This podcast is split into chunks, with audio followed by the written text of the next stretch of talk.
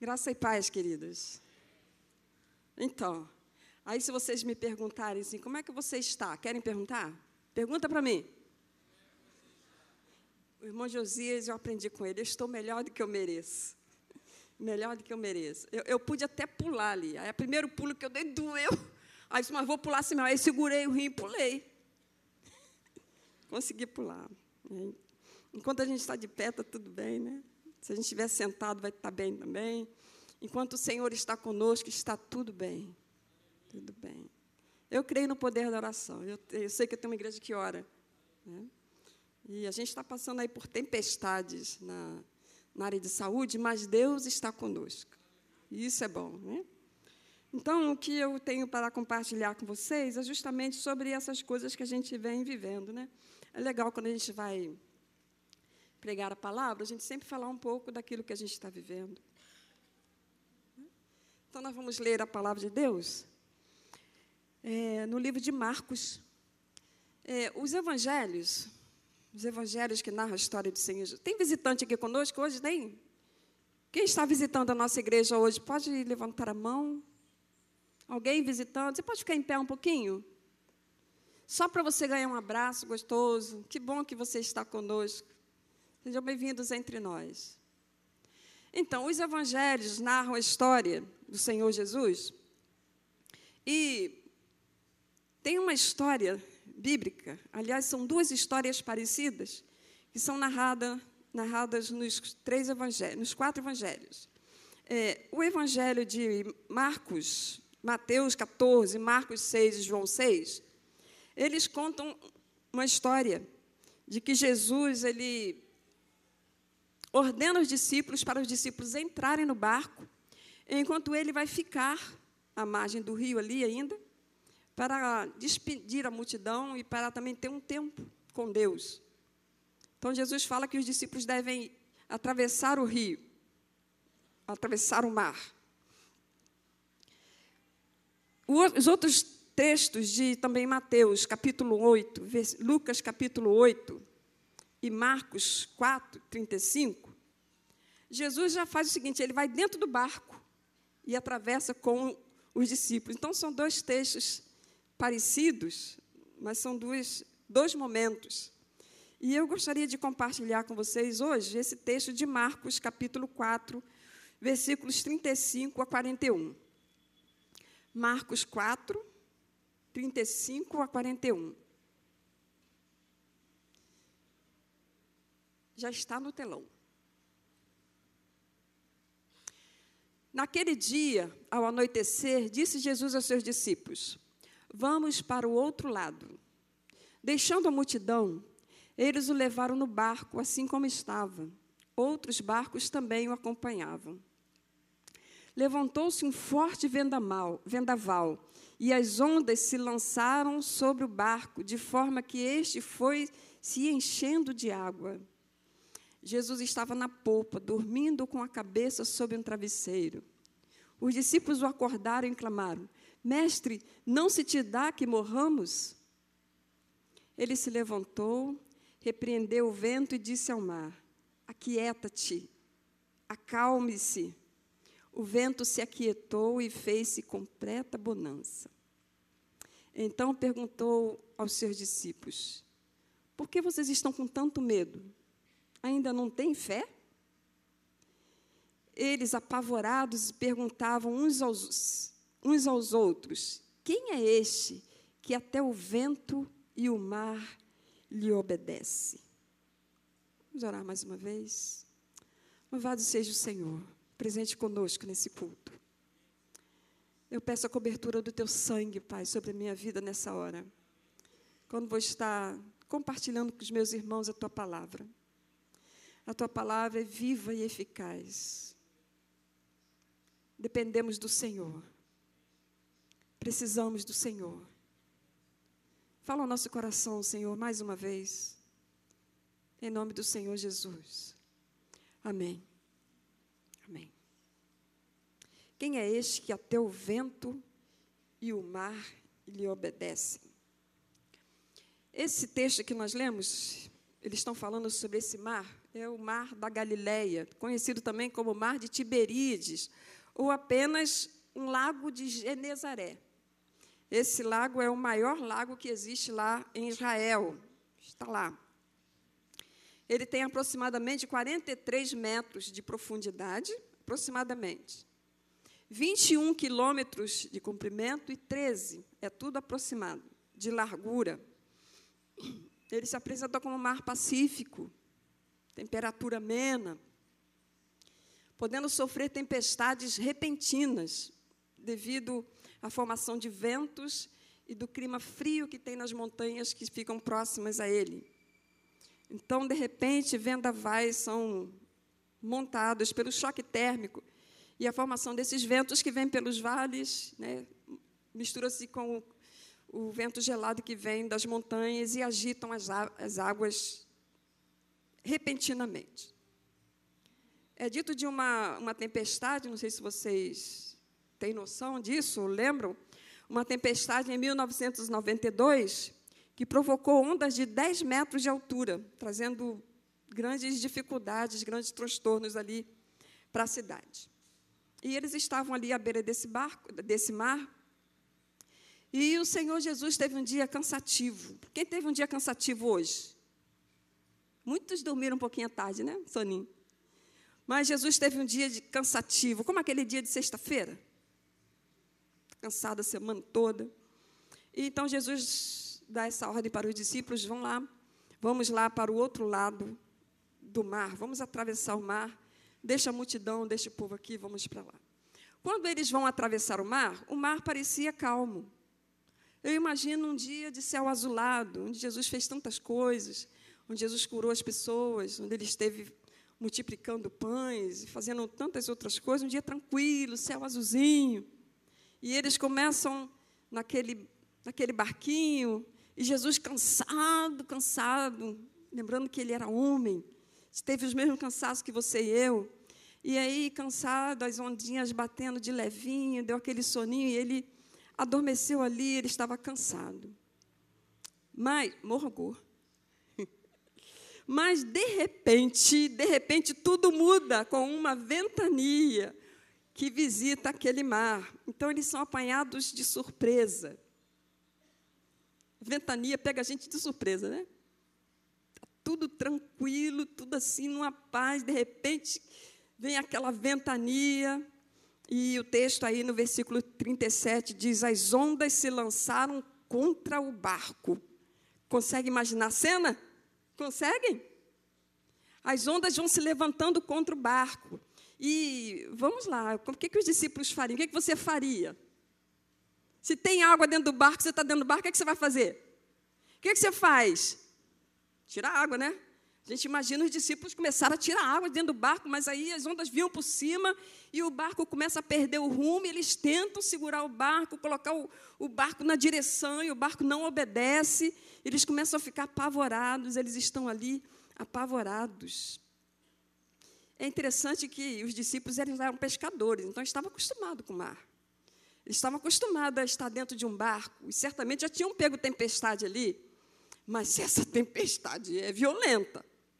Essa tempestade é aquela tempestade. É, aquelas coisas que você está acostumado, todo dia você faz, todo dia você faz, tudo direitinho, você está acostumado, você sabe fazer. Eles sabiam remar, eles sabiam estar no mar, mas hoje foi diferente. Tem um dia que a coisa torna o caldo de uma forma, tem um dia na vida da gente que as coisas se tornam tão difíceis e você não consegue administrar a coisa, você está acostumado as coisas começam a ficar complicadas. Sabe aquela questão que você sabe direitinho como faz no trabalho?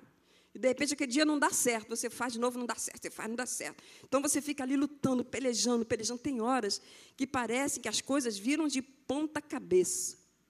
Tempestade, tempestade. Você e eu estamos sujeitos a tempestades na vida. Como vocês viram o pastor falando, eu acho eu acho que eu estou passando uma tempestade, eu acho. Eu estava fazendo as contas desde 2013, vai vindo uma coisa atrás da outra. Deus sabe de todas as coisas. Eis-me aqui para o que Ele quiser. O que Ele quiser fazer, vai fazendo. Quer mexer na perna, mexe. Quer mexer na coluna, mexe. Quer mexer no rim, vai mexendo, tudo é dele mesmo. Ele sabe o que está fazendo. Mas vêm as tempestades. Você e eu também enfrentamos tempestades difíceis. Parece que as tempestades, elas, sei lá, parece que elas escolhem uma hora que a gente está assim, bem tranquilo, querendo ficar tranquilo. Você está precisando ficar tranquilo. E ela vem sobre a gente, naquele momento você está precisando de um refrigério, né? Porque você já passou por uma coisa. O pessoal fala assim: matou um leão, aparece outro. Não é assim que a gente usa a expressão? É um, mata um leão, vem outro, mata um leão, vem outro. Então, essa, essa tempestade vem sobre a vida dos discípulos. E parece que quando vem, vem tudo de uma vez. Não é verdade que quando a gente está precisando de um descanso, as coisas vêm para roubar o nosso descanso, o nosso seco? Não é verdade isso? Parece que as coisas se avolumam, vão crescendo, vão crescendo, e ficam de, um, de uma forma que você não consegue, não consegue conciliar.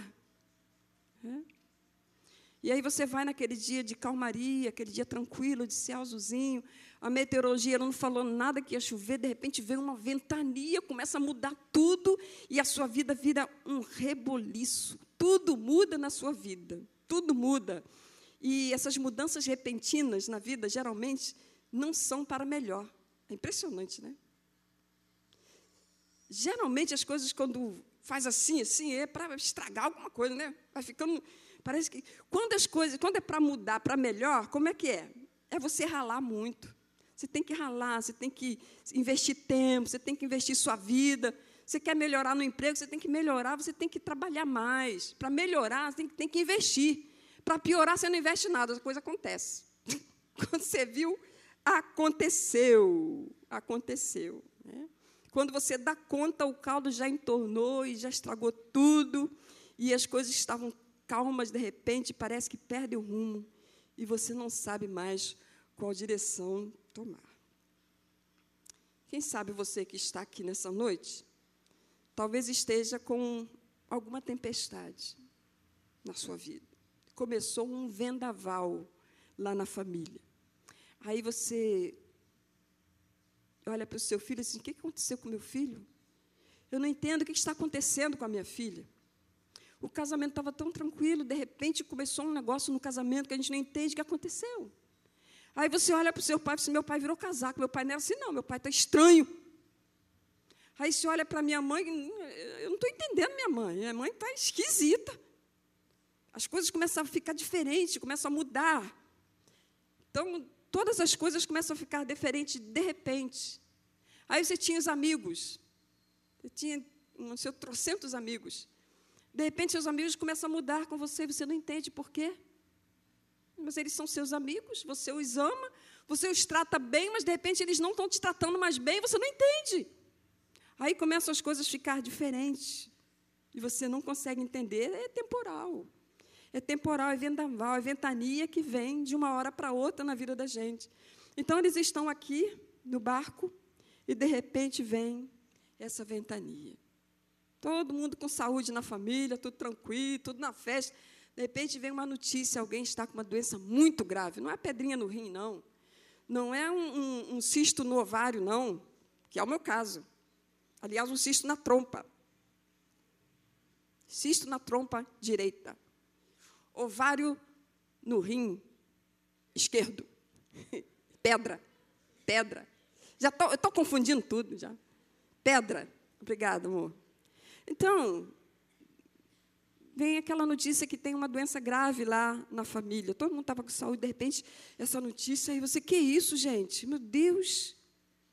Aí você não entende, puxa vida, mas a gente está fazendo tudo tão certinho, a gente está obedecendo a Deus, a gente está andando com Deus, poxa, eu sou tão fiel ao Senhor, você faz as coisas melhor que você pode, você está querendo agradar a Deus mesmo, você até pensa assim, mas eu estou agradando a Deus em tudo. Eu estou fazendo tudo para não ter problema. E quanto mais eu tento escapar do problema, quanto mais eu tenho fé em Deus, mais os problemas aumentam, mais os problemas aumentam, mais os problemas me perseguem. Como assim? Sabe o que acontece? Acontece que às vezes as coisas se tornam muito comum na nossa vida. A vida vira um, uma coisa corriqueira, sabe? Você vem para a igreja, você canta, você ora, né? Aí você vai indo, aí você vai indo, depois você começa a perder o brilho do primeiro amor que você tinha por Jesus. Aí você continua vindo para a igreja. É legal vir para a igreja, você tem responsabilidade na igreja, você está na igreja, você está nessa rotina eclesiástica. Nós temos que ter cuidado para não nos tornarmos, sabe o quê? Robôs espirituais. Porque se a gente começa a ficar robô espiritual, a gente vai buscar tempestades mesmo para a nossa vida. E olha quem está falando isso para vocês: alguém que está vivendo uma certa tempestade. Eu estou achando que é, não sei se é, não parece que é. Não sei se é só vento, se é tempestade, alguma coisa está fora do lugar. Eu sou uma pessoa que não sou de tomar remédio. Toda vez que eu ia em médico, tomo algum remédio, fazer exame, nenhum. Não sou de tomar remédio, nunca precisei, sempre tive saúde, graças a Deus, mas agora está vindo algumas coisas, né? Tempestade. Aí você começa a lutar. Como os discípulos começam aqui, começam a lutar, começam a buscar uma saída. E aí você vai com toda a sua força, você tenta tirar as águas do barco, você tenta botar o seu barco no rumo, você tenta, mas o barco não obedece ao comando. E os discípulos estão ali e olha, eles estão apavorados, porque as ondas estão se arremessando contra o barco fazer uma pergunta para você. Quando você está passando por uma grande dificuldade, talvez não seja tempestade, né? eu estou aqui em dúvida se eu estou em tempestade, estou passando alguma dificuldade na saúde. Quando você está passando por uma grande dificuldade, o que, que você faz? Você ora? Você ora, né?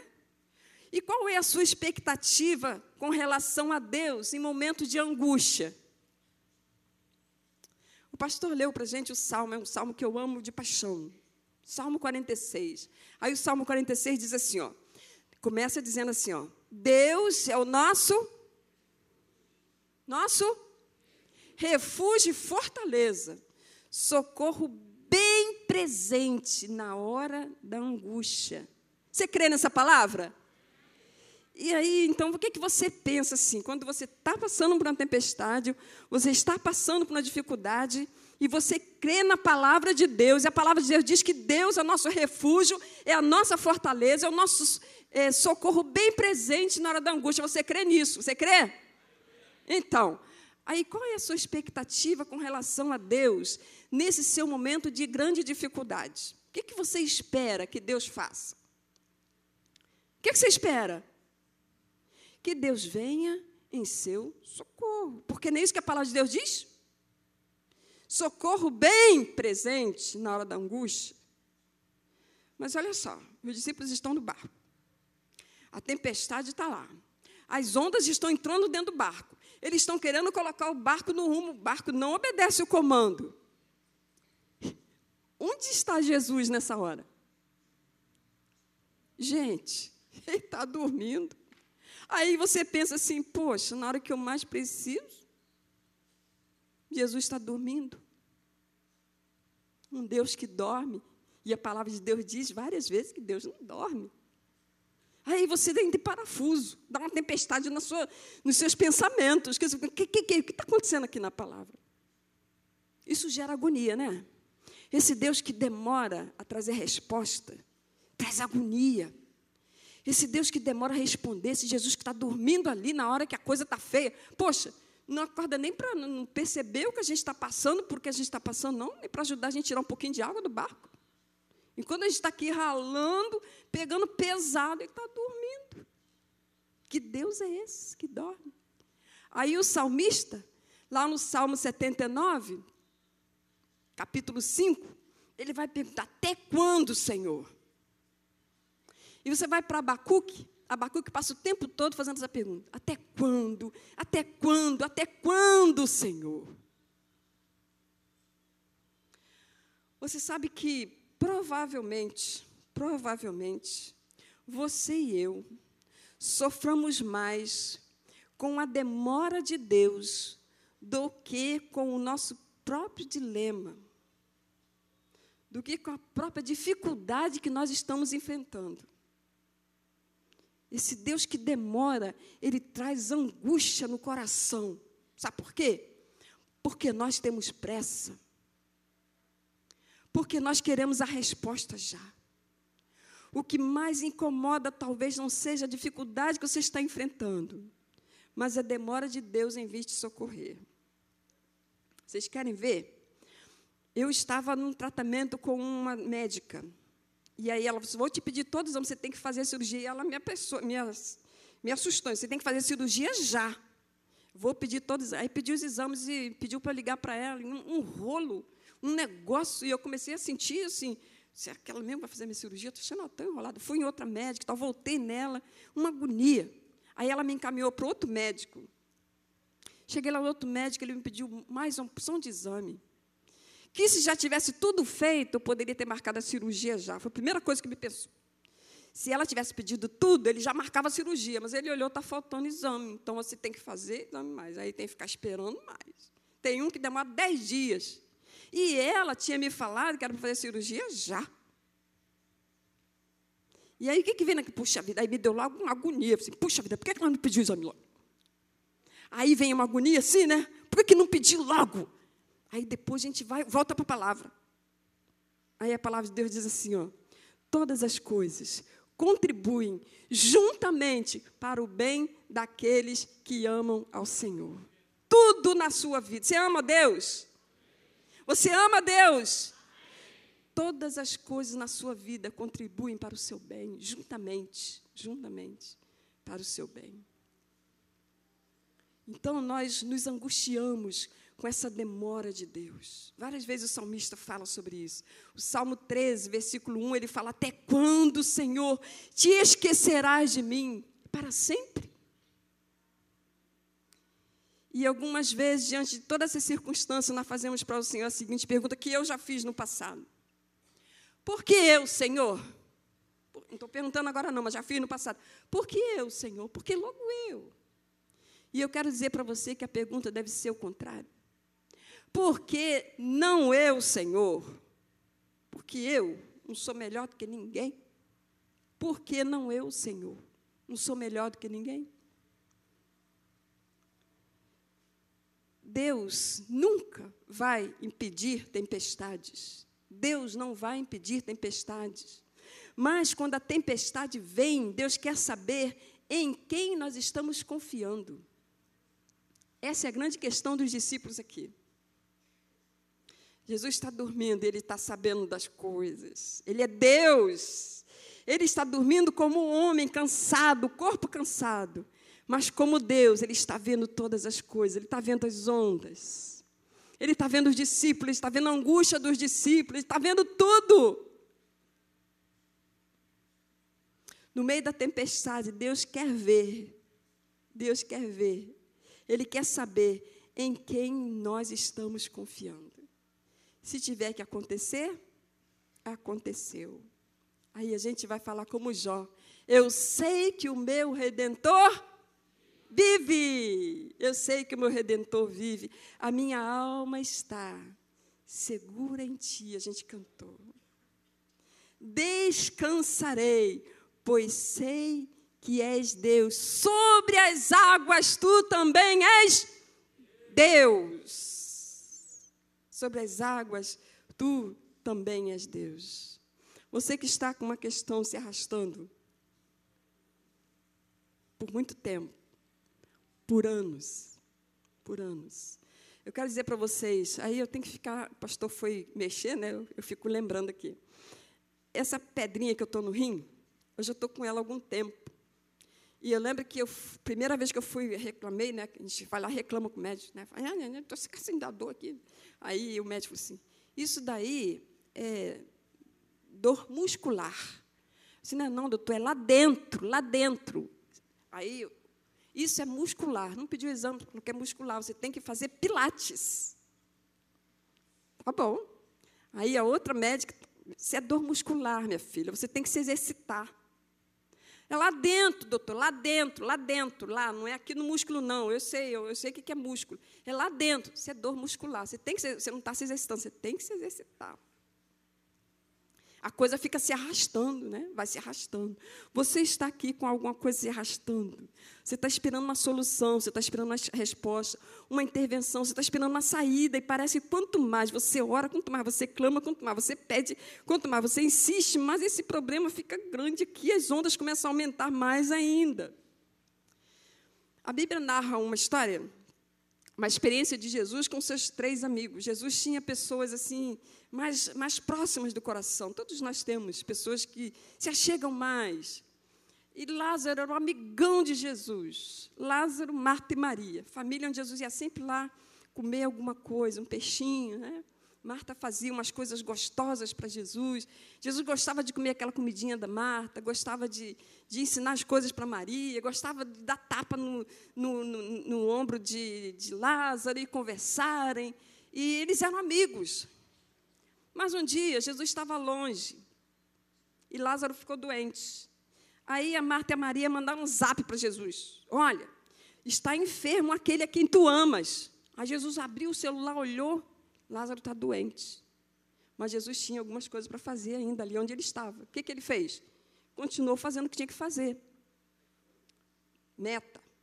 Eu tenho isso para fazer, eu vou fazer isso. Aí Jesus continua ali fazendo, aí que está fazendo tal. Dois dias depois, Jesus vai, e quando Jesus chega lá, cadê o Lázaro que está doente? Morreu. Se foi. Olha só a reação de Marta quando Jesus chega. Senhor, se tu estivesses aqui, o meu irmão não teria morrido. Senhor, se tu estivesses aqui, meu irmão não teria morrido. Sabe, na escuridão da noite, você imagina esse, essa cena aqui dos discípulos, é uma cena à noite, tudo escuro. Além de tempestade, ainda no, no escuro.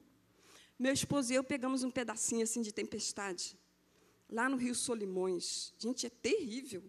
O negócio é ameaçador. A gente começou a cantar debaixo da, da lona que os, os, índios jogaram em cima da gente. Com Cristo no barco, tudo vai muito bem. E ficamos igual criança. Começou a cantar. Com Cristo no barco, tudo vai muito bem. Vamos cantando. Mas o coração estava pequenininho de medo. Aí vocês imaginam isso aqui, esses discípulos. Jesus está ali, mas está dormindo, não está nem aí para eles. E aí, aquela noite escura, eu acho que tinha relâmpago, não sei. A Bíblia aqui não fala para a gente. Mas a gente dá para imaginar assim, relâmpago rasgando o céu, riscando o céu, e trazendo aquele clarão e dando para eles a dimensão da tempestade daquele momento. Que pavor, que pavor. É um pavor de morte. Certo? Dá para entender assim, Jesus está ali deitadinho dormindo antes da tempestade, eu acho que eles ouviam Jesus ressonando, né? aquele barulhinho de onda, gostosinho, aquele ventinho, o ronquinho de Jesus. Não sei se Jesus roncava. Eu acho que ele ressonava. Né? Mas agora não, agora eles não ouvem isso, não. Eles ouvem é o barulho de ondas. Eles ouvem aquela barulheira terrível. Sabe o que, que eles ouvem? Silêncio de Deus. Você já ouviu o silêncio de Deus? Não, porque você não ouve silêncio. Você quer ouvir, mas você não ouve. Aí você pede a Deus, mas Deus não te responde. Aí você manda um zap, né? Para lá para o céu. O zap é legal que responde rapidinho, né? Alguns. Eu não respondo rápido, não. Às vezes eu demoro a beça. Mas é uma coisa, uma agilidade. Né? E eles estão com Jesus dentro do barco. Mas ali de dentro do barco, Jesus não está ali para eles. Marta tinha Jesus como amigo de Lázaro e sabia que se ele falasse com Jesus, ia vir correndo. Mas Jesus não vem correndo. Jesus continua fazendo o que está fazendo e demora para vir. Esse Jesus dormindo. Angustia. Silêncio de Deus. O silêncio de Deus nos angustia. A palavra de Deus no livro de Apocalipse, capítulo 8, Apocalipse capítulo 8, versículos de 1 a 5. Diz assim, ó. Quando ele abriu o sétimo selo, houve silêncio no céu, nos céus, cerca de meia hora. Ó, silêncio nos céus cerca de meia hora. Viu os sete anjos que se achavam em pé diante de Deus, e eis que foram dadas sete trombetas. E na mão do anjo subiu diante de Deus a fumaça do incenso com as orações dos santos.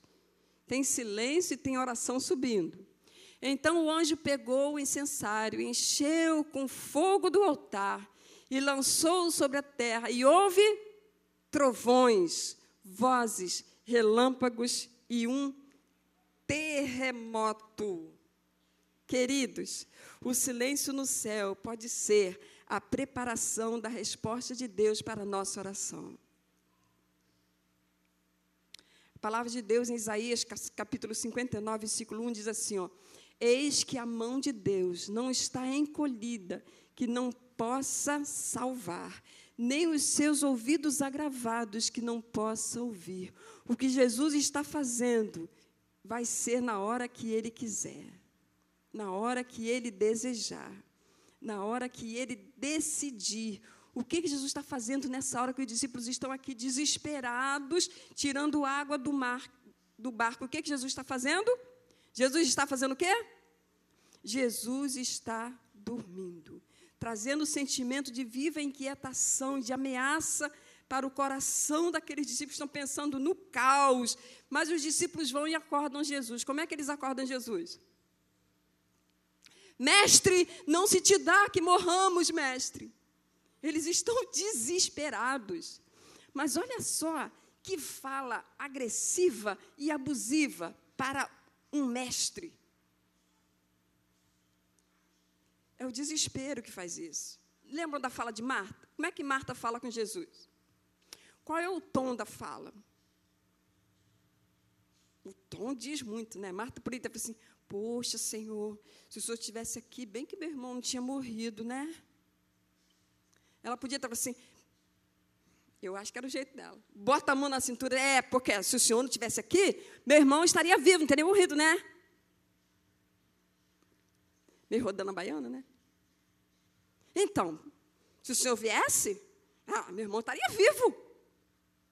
Está culpando Deus, não está não, gente? Está culpando Deus, não importa o tom. Tem um enredo na fala, e essa fala é acusadora, é cobrativa, é vingativa. Eles sentiram-se rejeitados por Jesus. Jesus não está nem aí para eles. Jesus não se importa porque eles estão passando perigo.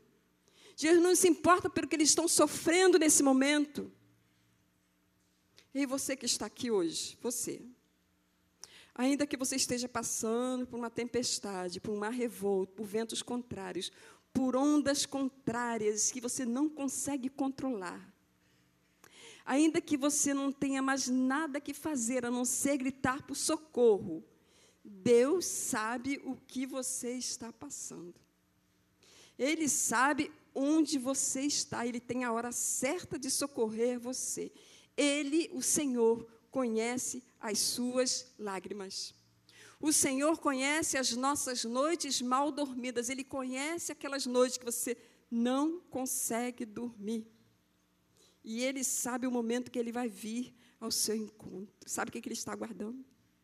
Deus fica aguardando que todos os recursos humanos se esgotem e você não tenha mais como pedir socorro a ninguém a não ser a Ele.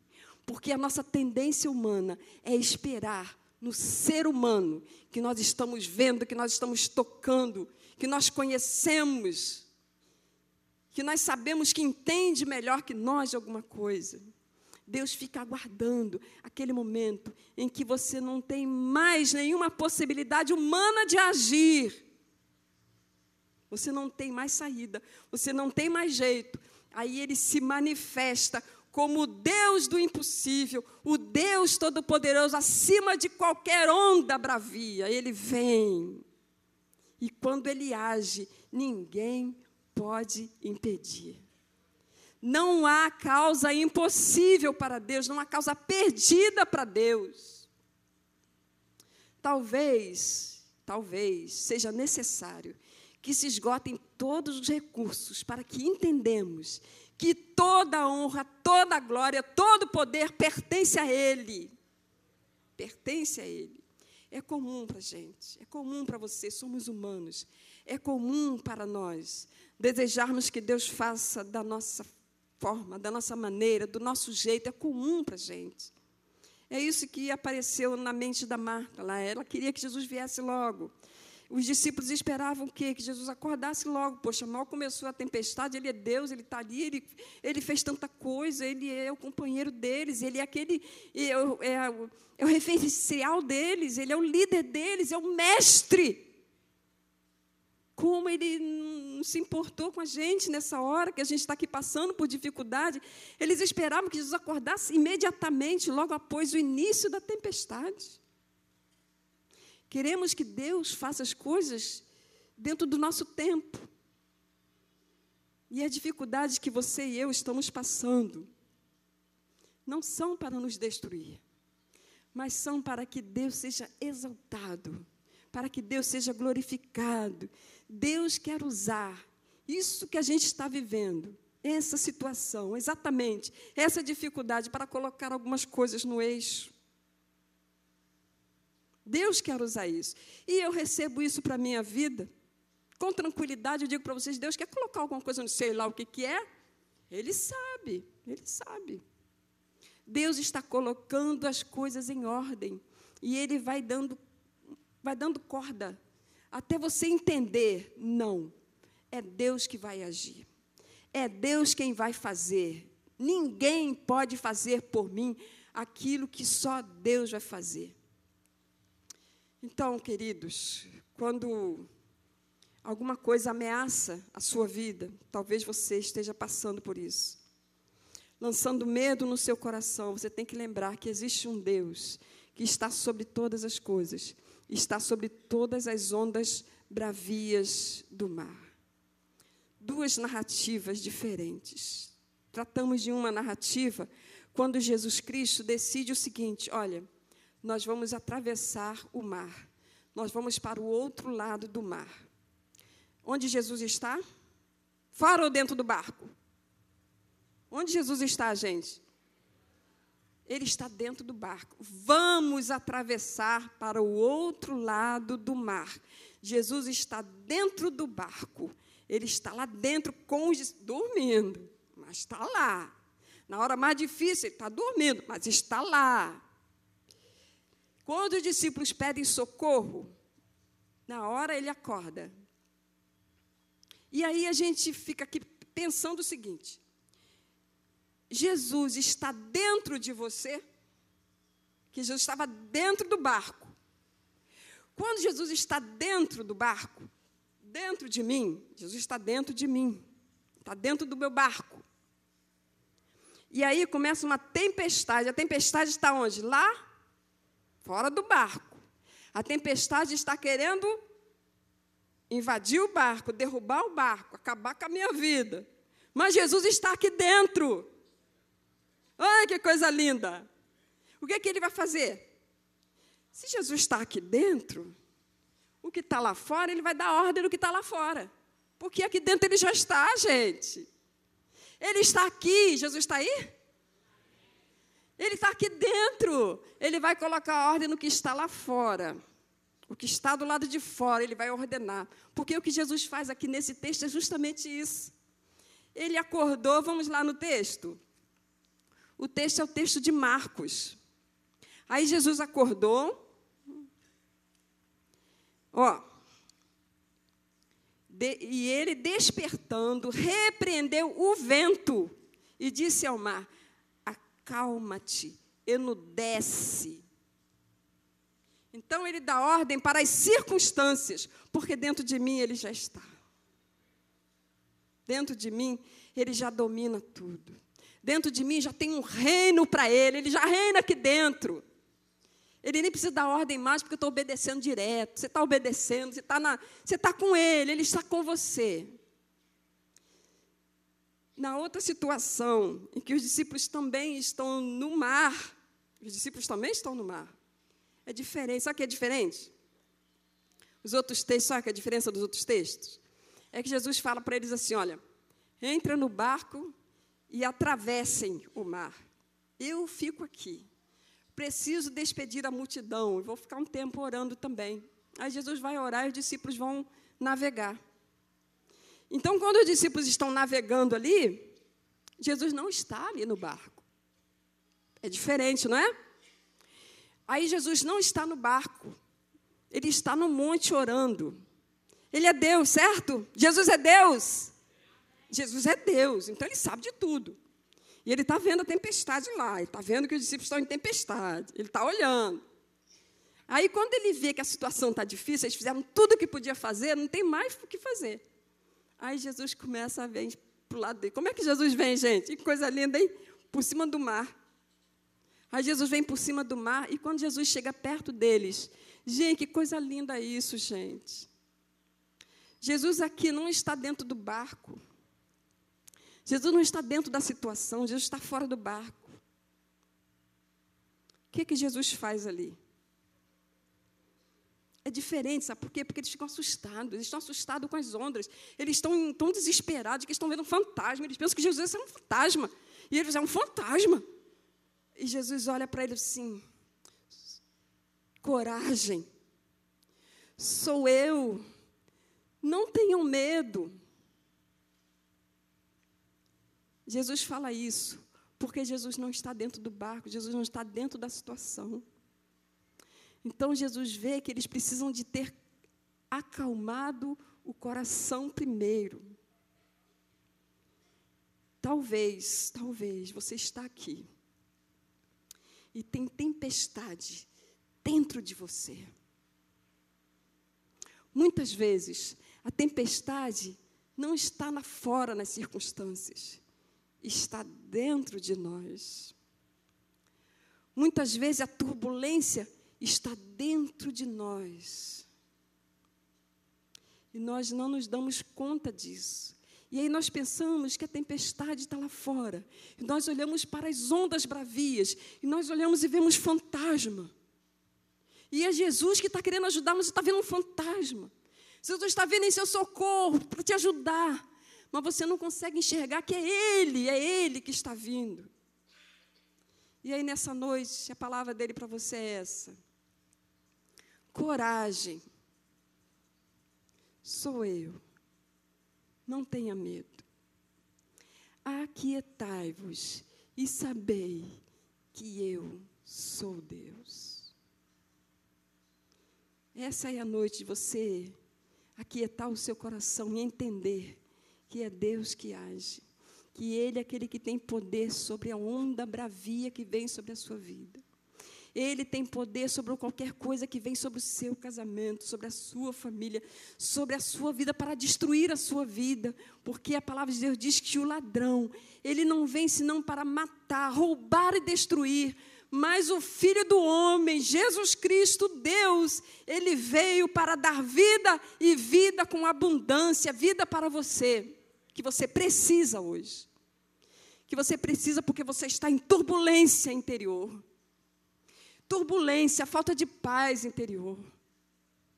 E você precisa desse Deus. E você precisa se render hoje.